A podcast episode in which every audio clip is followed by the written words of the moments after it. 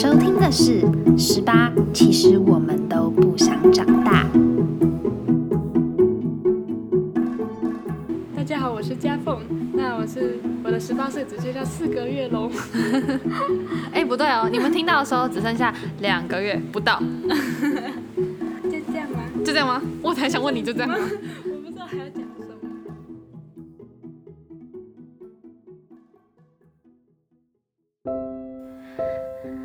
各位听众朋友们，大家好，欢迎收听《十八》，其实我们都不想长大。今天是十月二十三号，星期五晚上十点。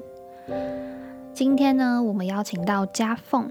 今天这集呢，邀请到她来讲述她十八岁前后的一些变化，很适合还没有十八岁的国中生们、高中生们听这个 podcast。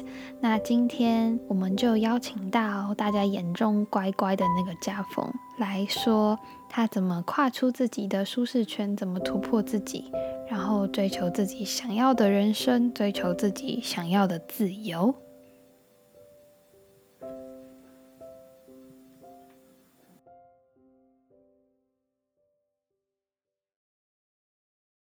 我们这次的主题想要聊聊，就是十八岁的前后。今天我们就是都已经是一个十八岁末期的人了，我们都要在今年都要是十九岁了。那其实这个暑假，你有没有去过哪里玩？这最近这暑假去哪里玩了？其实我从六月底开始算到现在，就是其实短短几个月，我已经出去过，出去很多地方玩，像是，嗯，去。去嘉义两天一夜，澎湖四天三夜，然后还有最近的是花莲台东五五天四夜，越来越多的呈呈现成长的趋势，两天一夜、三天两夜、五天四夜，直接一个上升。嗯，那么下一次什么？七天六夜？不知道，因为快开学了。哦，对，快开学了。那听起来你是对自己的行程很有规划的人，然后你也去了很多地方，你有对这个年纪从刚开始十八岁的那个感觉？有比较不一样吗？因为我生日是在年底嘛，然后年底的那个时候刚好是学测前夕，所以就 就随便过，学测比较重要。对，就也没有特别庆祝还是什么的，除了我妹跟我妈一起买了一只我很喜欢的玩偶给我，超大只的那种，很温馨哎。嗯，但是其实主要还是以考试为主啦。然后后来考完试以后，就是一样，就是跟其他同学一起，就是准备一些升学的东西啊。所以十八就是刚过完十八的前面几个月，其实是没有什么特别的状态。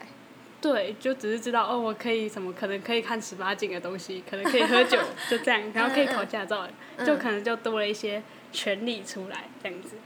嗯，那真正让你有哦，我好像十八岁可以做一些什么的时候，是大概什么时间？大概是。三月中繁星放榜以后吧，就是真正一些升学的东西都告一段落以后，然后就只剩下山下的东西要处理了。那其实我就有很多时间可以稍微去想一下，或者去规划一下我人生中最长的暑假，还有包含我大学要做一些什么事情，就是比较有多余的时间可以去烦恼这些事情的时候，到那一刻开始，我才会。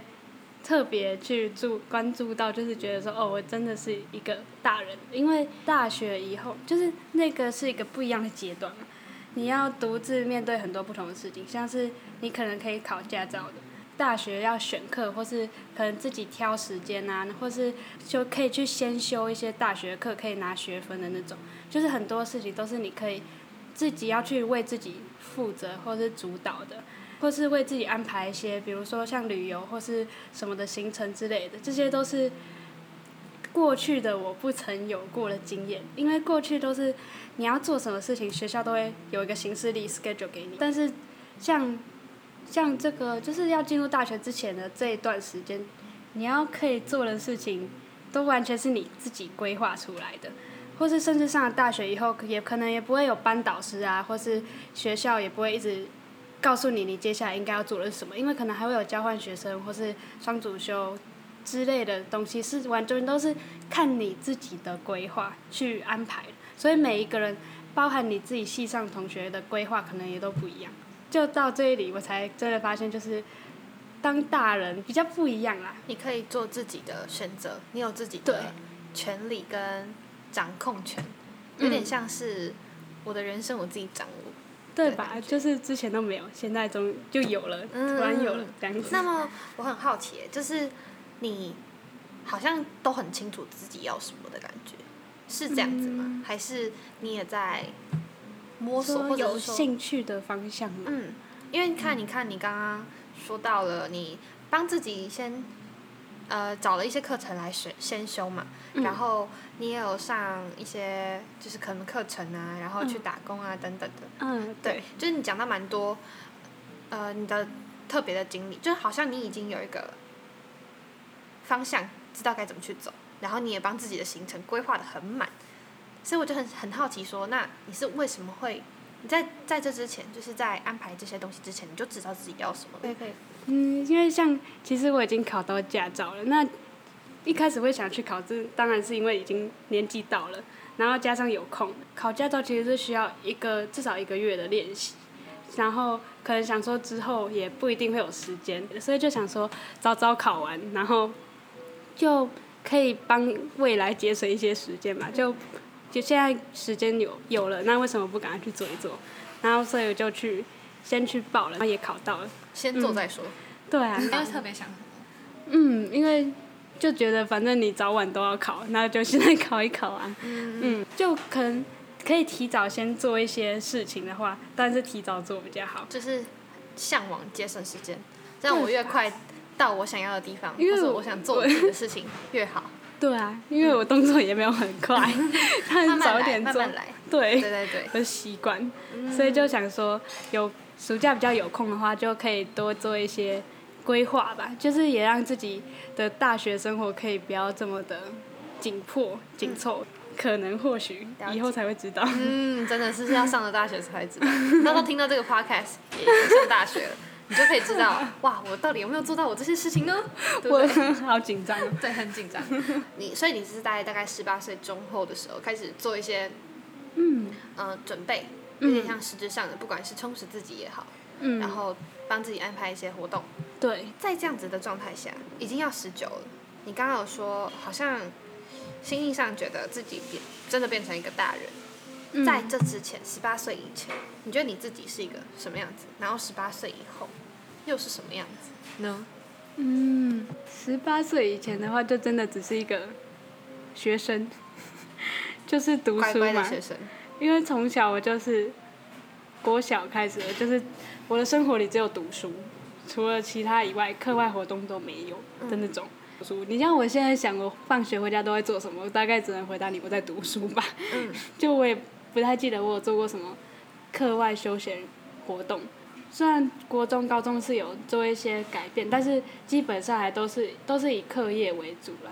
到了十八岁以后，可能是因为高中接触的人变多了，就是有接触更多的东西，就会觉得说，你的人生不可能只有读书，而且你在，你就算在读书，可能顶多也在读个十年的书吧，你最后还是要，就是你还是要步入职场，那职场上不可能只会，不可能你只要会读书就好啦，你还是要有其他的一些技能，嗯，对，就可能沟通能力、表达能力或是领导力，更多其他的东西。因为十八岁以前的话，我会觉得家里管管我是管蛮严的吧，就不少朋友都说我们家算蛮严的，木鱼在点头。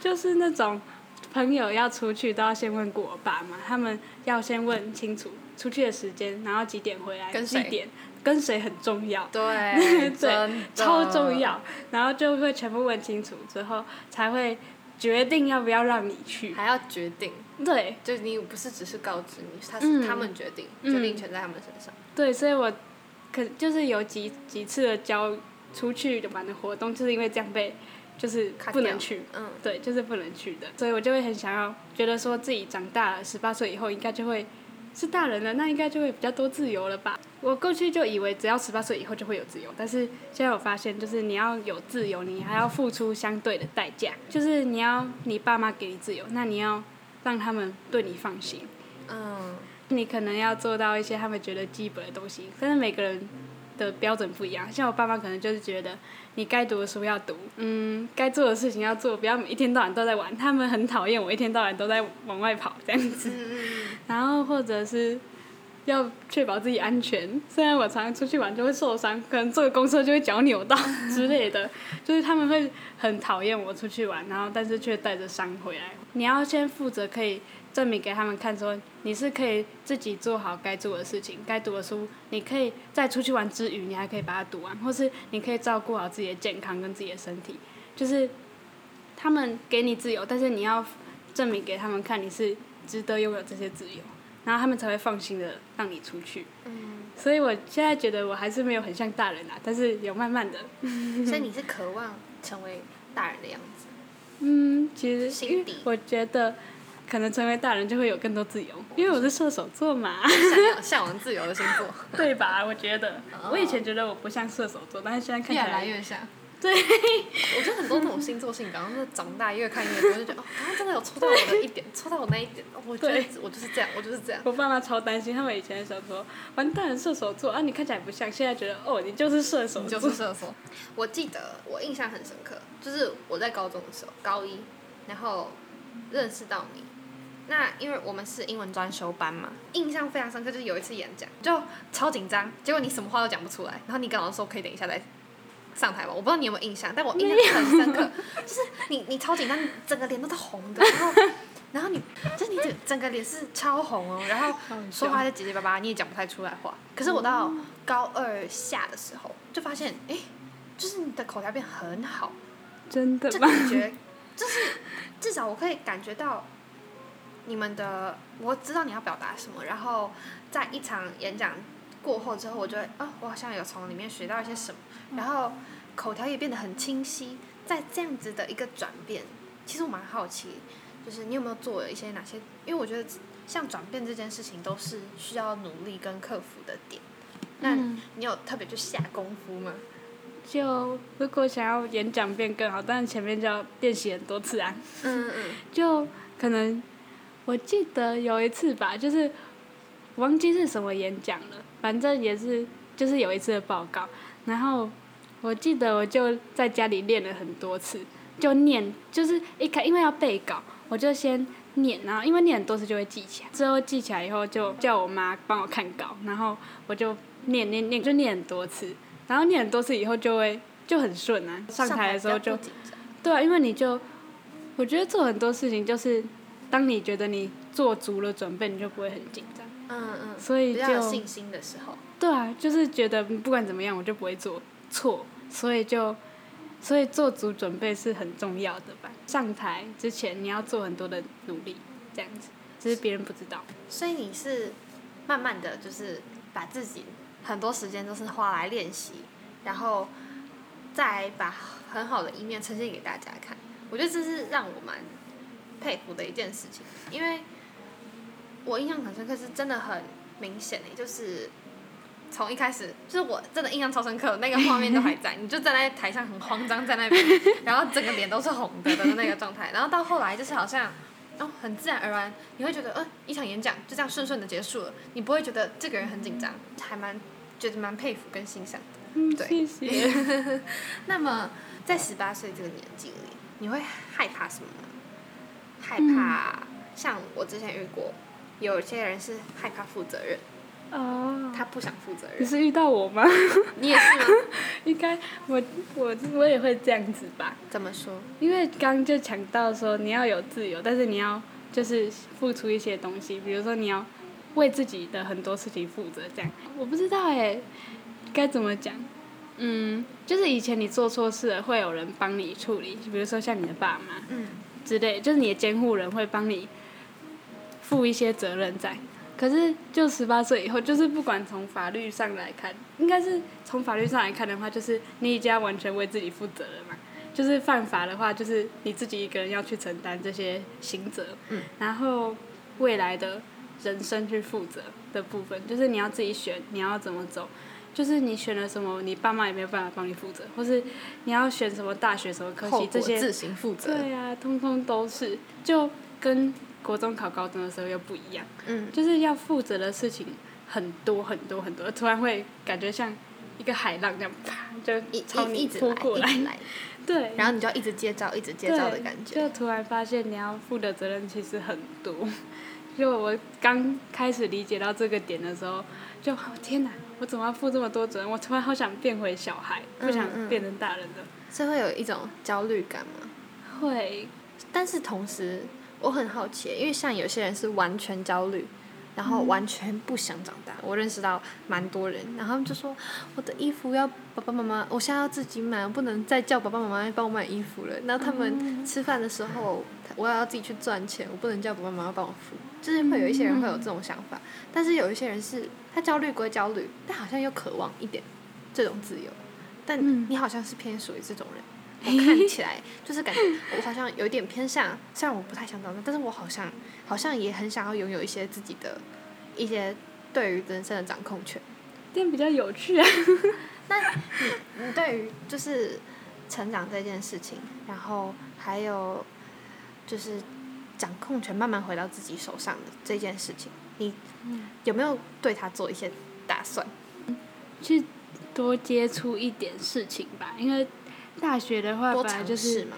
对，因为像我觉得就是规划自己出游，其实也是一种尝试，就是你要自己规划所有的行程，然后交通什么的，然后还有去打工也是一种，因为我是去就类似家教，嗯，就是但是是在补习班那种一对一的，那也是另外一种方面的，就是你要对你的学生负责这样子。我觉得蛮有趣的，就是现在是带一个小朋友嘛，嗯，那他的年纪大概多大呢？因为你现在你十八岁嘛，嗯那你带到的小朋友年纪大概多他是大？国国小五年级升六年级。哦，所以你带起来会不会有什么困难？啊，其实我觉得，就他那种个性的话，不管什么年纪都一样，因为他太安静了。就是我要一直想很多的问题，就是我要想办法去问出，就是他他到底是哪里不懂，或是，就是他也不知道他是哪个点不懂，你要问到他那个点，然后他才会跟你点头，然后你才能继续教下去的那种。所以其实，在带教家带家教的过程中，你也就是从中学到了很多东西，包包括嗯跟人一起讨论要怎么教一个小孩、嗯这件事情，我觉得很厉害，而且也蛮佩服的，就是在这个年纪选择去当家教这一件事情。那为什么当初你会想要去当家教？因为我读的是英语教学，我一开始在准备学测的时候，也是就想说教育或是心理这两块，而且我你读的学校是比较教育的学校，就是师范类似，就是那一类的学校，所以就想说应该可以去当个老师，或是就是可能在补习班之类的地方打工，就是可以先熟悉一下那些的环境，嗯，这样子，然后就去找那一方面的工作，嗯。我们之前在就是讨论就是先前准备的时候，你有讲到说，你觉得你念的学校可能没有到你想象中的那样子的好。你当初会觉得你被这个学校受限吗？或者是说，别人在问你说学校这件事情的时候，你会觉得、哦不太敢讲出来或是什么的，就是那个心情的感觉。就其实别人问我你，哦你你现在是什么？哦读大学吗？你知道什么学校吗？然后然后我就会我不知道，我都会先停顿一下，因为我会，然后再慢慢的说出我学校的名字。我不知道那是什么心理因素还是怎样，就是我的习惯。嗯。然后反正就那间学校算是虽然是北部的学校，但是但是也不算是太顶尖，别人听到不会觉得哇你超厉害，但是也不会觉得你很烂的那种，就是可能普通的学校这样子。嗯嗯，那因为就跟我们班的同学比较起来啦，就是我们班同学都考到的大学其实都算还不错的大学，那我相较起来就算是普通，很普通的学校了。嗯，那所以当然会有一些比较不平衡吧，就是，嗯，就觉得说我考到大学没有像其他人那么好，然后可能也会就是我已经有预想到我大学以后可能会听到很多。声音。对，就是可能别的学校的人，或者是那边什么 d c a r d 会一直在那边 blah blah blah 之类的，就觉得说，哦，你们这边的学生啊，就是分数也不高，然后很烂啊，什么之类的。那我就一开始我也因为我很容易被其他人影响嘛，就是我自己就有一些预想到这个状况，就是别人可能会一直嫌弃我们的学校之类的，就是觉得它不好，还是哪里不好什么之类的。但是我就觉得说，反正念什么学校都不重要，反正去念了那间学校之后，你做了什么才是比较重要的。因为最最终回归的是你自己。我觉得在我看来，一间学校不会成为你的招牌，嗯你的招牌就是你自己啊，你自己的个性跟特性怎么会是？就是像假如说别人看到夹缝，如果今天别人看到夹缝，然后看到的东西，如果第一眼是看到你学校，你不是看到这个人的时候，我也会觉得挺怪怪的。对，然后我自己也会想，希望别人把呃目光不要聚焦在你是什么样子的学校的学生，应该是聚焦在你是怎么样子的人。所以我觉得这个观点还蛮，因为我之前有听过别人说，就是学校不应该被拿来被拿来当成你的什么招牌标签。对啊，如果我看到你，然后我不叫你的名字，我说：“哎、你是你是不是那个某某校的学生？” 这样听起来很不舒服啊，我就很不喜欢。所以我就我就想说，嗯，其实我觉得不要紧，而且我想你对自己未来非常有规划，就像刚刚看听到的那样子，然后你还对自己的未来很有想法，所以我觉得是没有问题的，我觉得 OK 啦，所以不用太担心。嗯那各位听众朋友，就是嘉凤说她想要分享两个很奇怪的梦，那我们让她分享两个很奇怪的梦吧。嗯，好，我记得就是那两个梦，它是好像是在三天内晚上，就是三天内梦到的，然后而且三天内连续哦。对，它是连续的梦，呀，我最怕这种了。就感觉好像有想要告诉你什么，但是又不知道。嗯而且一般梦梦完，就是你白天醒来会忘记，没有我那个记得超级清楚，而且连细节就是它代表可能是什么意思我都记得，怎么说？那感受很强烈。那我先讲我第一个梦到的梦好了。嗯，第一个的话就是一个我忘记是哪个老师，反正就是一个老师，应该反正我们班导之类，我忘记是哪个班导，反正就一个班导。然后呢，他就放一个我在跑步的影片，我在奔跑 的影片给全班同学看。哇哦，然后那个影片，因为因为就是那个影片，就是我跑步跑一跑跌倒，跌倒以后我就继续爬起来这样跑。嗯然后那个老师他下的结论是说，嗯，你看佳凤他都这样子，就是遇到困难，然后就一继续努力爬起来，然后继续奋力往前，你们要向他学习之类的，这样子就是说他很努力，他很对凡事都很尽心尽力之类的，都很认真，就是要大家向他学习这样子。然后我听完那个，就那个当下，我就觉得很有点愧疚，因为就是嗯，因为那个觉得好像自己没有像老师说的那样嘛。哦，对，因为第一个跑步，因为跑步的话，我是国小的时候跑步很快，所以我只有国小的时候会跑步，所以那个影片应该是我国小的，然后是国小的阶段的我，然后国小的时候我是很认真的那种，所以我功课也还也很好，然后就是但是到之后就国中、高中之后就没有这么的认真了，所以我就觉得有点。就老师说的可能太好，那是以前的我，但是现在的我没有这样子，所以我就觉得有点不好意思。然后之后又有另外一个老师，就不知道别班的，然后他就可能知道这个影片，然后他就他就哭着跑来找我，他说：“呃，你可不可以帮帮我？因为我不知道我要怎么办之类，就是 说怎么样才可以跟你一样。”压力很大哎、这个梦。而且对我就，我就已经觉得我以前我以前是这样子，但是我现在没有了。然后你现在跑来问我，我也没有办法做到跟我以前那样子。然后我也不知道要怎么办，然后就梦到这边就结束，然后他还是一直哭，我就不知道怎么回答他这样。那个情绪就是，我就觉得，嗯，有时候就是国中以后，我会觉得我不喜欢国小的我，所以我就会觉得我不想要跟国小的我一样。但是现在想起来，就是国小的我是有一部分还不错的，就是因为我的态度，我很认真，对什么事情都很认真，就算是课业也一样。但是现在我没有办法拿出这么好的态度来面对一些事情，然后就会觉得说，我应该要把那个态度找回来。嗯嗯。嗯，那为什么你会觉得它消失了？因为可能是让我分心的事变多了吧，例如最明显就是手机。哦。还有很多额外的事情，像社团，或是就是除了课业以外的事情变多了，然后就让我有很多，就是会有很多让我分心的事情，让我没有办法对每一件事情都这么的尽心尽力这样子。但是你有没有想过，就是太尽心尽力这件事情？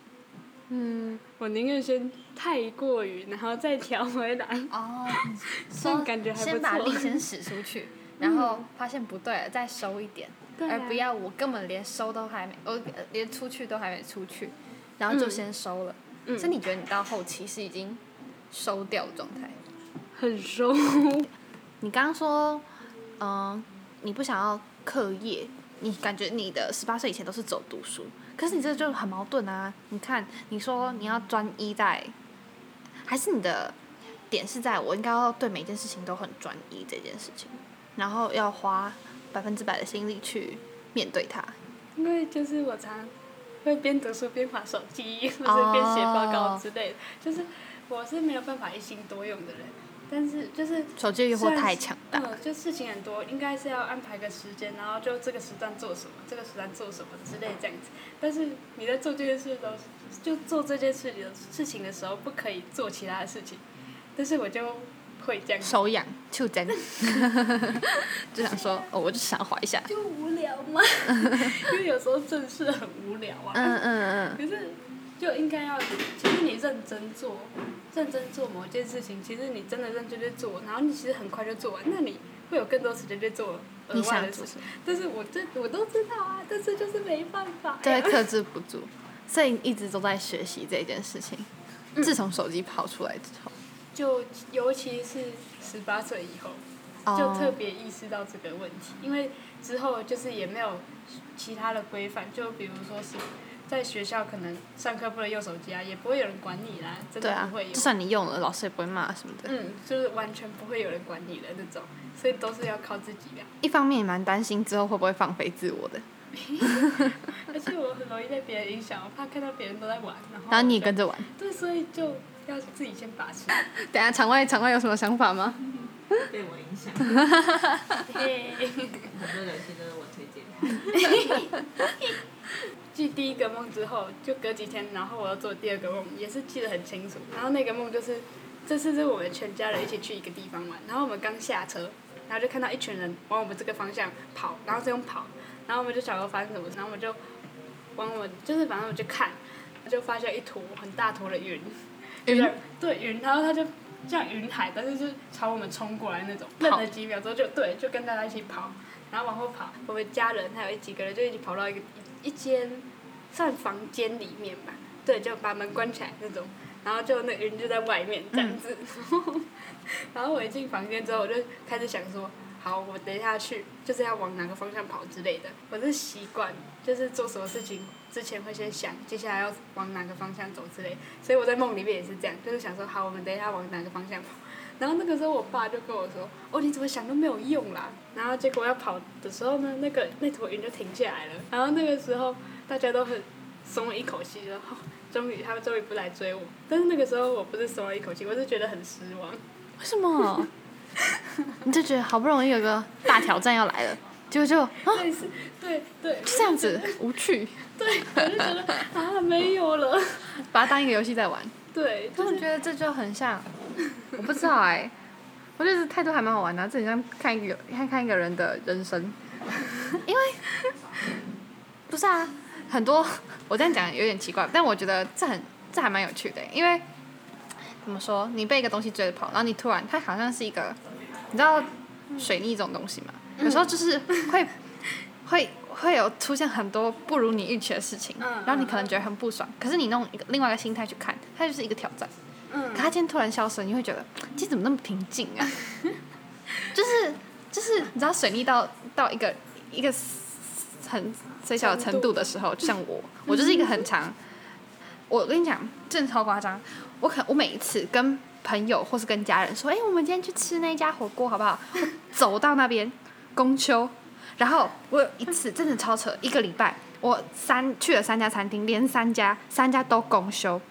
我去台南，然后那天就胆卢一公就是要下下午或雷的，然后我们就下午在安平，然后安平老街就是荒芜一片，是平日。然后我们想说，完蛋了，要下雨，然后我们又骑脚踏车，我们没有坐任何交通工具，所以我们就想说，要找一个咖啡厅先躲雨好了。我们走到第一家公休，说临时店休，临时？临时店休，因为我们还我还特别想说看一下 Google 有没有店休，然后一打开就是临时店休，然后我就直接在门口直接垮掉脸，然后去下一家，然后还有一个阿公来跟我们说，哎，那家那里有两家就是咖啡厅有开这样，嗯。然后有一家是一个很酷的，他那个门要弄那个。以前那个圆环的门要扣扣扣，我就这样扣扣扣，然后就一口老外走出来，说不好意思，我们今天打烊喽。然后在隔壁家，他也是三点半就打烊，然后就整个就在那说今天怎么这么衰？但是就好像有一天如果他特别顺利的时候，我会觉得怎么这么平静啊？对啊，就很像，就跟你刚刚那个很像。对，所以就觉得哦，少了一点挑战。对，就其实我骨子里是喜欢一点挑战或者变化的人。对，向往自由的人好像都这样哈。因为我觉得我很矛盾，就是一方面，因为就从以前嘛，就是都是照着别人跟你讲的去做，你别人丢什么给你就做什么，就有点就习惯。毕竟过去十八年都是这样过的，就有点习惯这个模式，就是别人叫你做什么你就跟着做就没有错，就但是就没有什么挑战，就是平平的这样，但是又有点觉得这样很无聊，就很矛盾。现在已经被打开了。慢慢被打开，那个向往自由的那个那一条路，哦，其实我很想要自由这件事情被打开了之后，就闯了，开始闯，开始玩，这样，慢慢的，慢慢会发现好像就是会有这种特质存在。那我们刚刚其实问了你十八岁以前就国小的你，然后你说哦，你的生活走读书读书读书，然后到嗯有了大学以后，你开始掌握自己的生活这件事情，在。十八岁末期，你要即将到十九岁这个阶段，你对未来的自己有什么样子的想法或期许？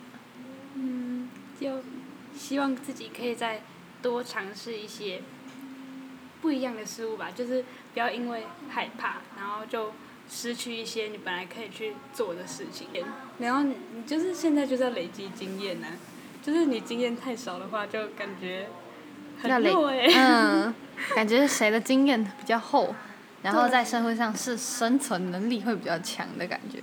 嗯，因为我过去的经验实在太累积的太少少了，所以就趁这个阶段好好的补足一下。对，就是希望自己不要害怕，嗯，就是不要太容易就犹豫什么的，因为常犹豫不决。这是一个小缺点。嗯嗯。那么在就是节目的最后，如果说要跟十八岁。的自己，又或者说跟听众，不管是还没十八岁的，还有已经十八岁、限制十八岁，又或者是说跟你一样要脱离十八岁 这件事情，还没有到很老啦。你要这样子，那个时候二十几岁的大学生要怎么办？三十几岁的怎么办？妈妈怎么办？对于这个年纪，就是特别的年纪，我相信这个对不管是男生女生来说，这个年纪都还蛮特别的，因为十八就是一个无形之中好像就是一个。很特别的年龄，好像都会赋予一些它特别的意义在。那想要对这个年龄，不管是对自己或是对听众说一些什么话呢？嗯，如果是十八岁以前的话的话，我也想要对十八岁以前的听众说，年龄它只是一个象征，但是真正会让你成为大人的是你成熟的心灵，还有你承担责任的勇气。就是你不会到了十八岁，你就突然就变成大人。真的，我也这么觉得。过去真的就这样相信。嗯嗯嗯。小时候就觉得啊，我十八岁就大人了，根本不是好吗？很好笑，嗯，说迷信。对。嗯，然后如果是正值十八岁的听众的话呢，我也想对你们说，时时间并不是一个魔法，它没有办法一一一夕之间就将一个青少年就变成一个大人。但是时间却是最好的发酵剂，就是你可以在时间内，然后你做的、你的所作所为都会酝酿成你之后的一些经验、知识，或是你的人生经验。嗯，就是细细品味专属你们的十八，然后享受整个蜕变的过程。嗯，最后第三个就是，如果是即将迈入十九岁的，就会希望。十九即将迈入十九，或是更之后十九、十八以后的听众的话呢，我也想告诉你们，嗯，要勇于挑战，接受失败，然后因为时间它很毫不留情的继续流逝。那你还停留在原地吗？还是你又更前进了呢？那希望在成为心目中的大人或者心目中的样子的时候，不要忘记过去那个纯真的自己，赤子之心。就像套一句木棉说的话：“知世故而不世故。”嗯，有点像这种感觉。嗯嗯，好，所以总而言之是莫忘初衷。然后很容易会忘记，我也觉得很容易会忘记。然后现在已经有点快忘记。对啊，我觉得很很可怕的一件事情就是步入到嗯半现实社会这件事情。因为像我觉得，不管你是去打工，或者是你就是有点接触到一些社会黑暗面的时候，你是不是会有一种呃，你会忘记你原本做这件事情的目的跟初衷是什么？你好像无形之中那个东西就被上一层灰了。你对这件事，对你会很多东西都先看它的黑暗面，可是小时候不会。像我大人就是这么美好，感觉长长成大人啊还不错。可是你到小孩子其实是最勇敢、最纯真。真的，小孩子的勇气是我想十个大人加起来都没有他多的那种。对呀。小孩子就什么都敢啊，我根本没在怕的。什么都敢玩，然后想去玩一下也没关系啊。对。什么骑个车也不会怎样，跌倒就跌倒。跌倒就跌倒，也不会怕别人笑。对这件事情，反正我跌倒我就哭啊，我就哭没我就痛啊。现在就是感觉你做什么失败，别人就会你都会很怕别人被被别人关注这件事情，然后你就会不敢去做了。对，就怕怕怕别人看到自己的失败这件事情。嗯。所以嘉凤今天教会了我们莫忘初衷，然后也谢谢他跟十八岁以前跟正值十八岁还有即将迈入。呃，十九岁的人们说了一些话，然后很谢谢他帮我们，就是分享这些过程，然后大家来个鼓个鼓个掌吧，谢谢谢谢家凤。那今天的故事呢，是家凤的故事。从认识他以来，我眼中的家凤一直是一个爱笑的女生。早上很早去学校的时候，可能会看到他一个人在操场跑步，很认真的。那也会看到他去装水的时候，笑笑的跟你打声招呼。在大部分的人的眼中，家凤可能是大家会觉得乖乖的女生，听话的女生。就是长辈说什么，老师说什么，他都会很认真的去听，很认真的去完成每一样事物。今天聊完天，发现他骨子里还是有一点点古灵精怪的嘛。总而言之，嗯，我觉得就像家凤最后跟那些还没有十八岁的人说，嗯，多多去尝试。然后找到适合自己的东西，找到自己有兴趣的东西，不要害怕失败，拥抱失败，因为失败对每一个人来说其实都是成长的养分。真正经历过失败之后，会发现那个才是真正带给你成长的。成功可能带给你的成长，远远比失败来的还要小。反倒失败了，你才能体会到那一些，嗯，哲理，你自己的体悟。对，所以呢，那些还没有十八岁的朋友们，那一些还没有找到或是迟迟不敢踏出自己新的一步的人。听完家凤这个故事，可以勇敢的往前，然后带上那份勇气。今天的 podcast 就到这里了，希望你们会喜欢。如果你喜欢这个 podcast 的话，请帮我按下订阅，订阅 SoundOn，订阅 Spotify，订阅 Apple Podcast 跟 KKBox。如果对我们的粉丝专业有兴趣的话呢，也欢迎到 Instagram 上搜寻 Saladay 十八。或是打上十八，其实我们都不想长大，就可以找到我们喽。那祝大家有个美好的夜晚。今天是 Friday night，不管你是一个人坐在书桌前听这个 podcast，或是你躺在床上，都希望可以让你沉淀身心，然后理清思绪，迎接美好的周末。晚安，拜拜。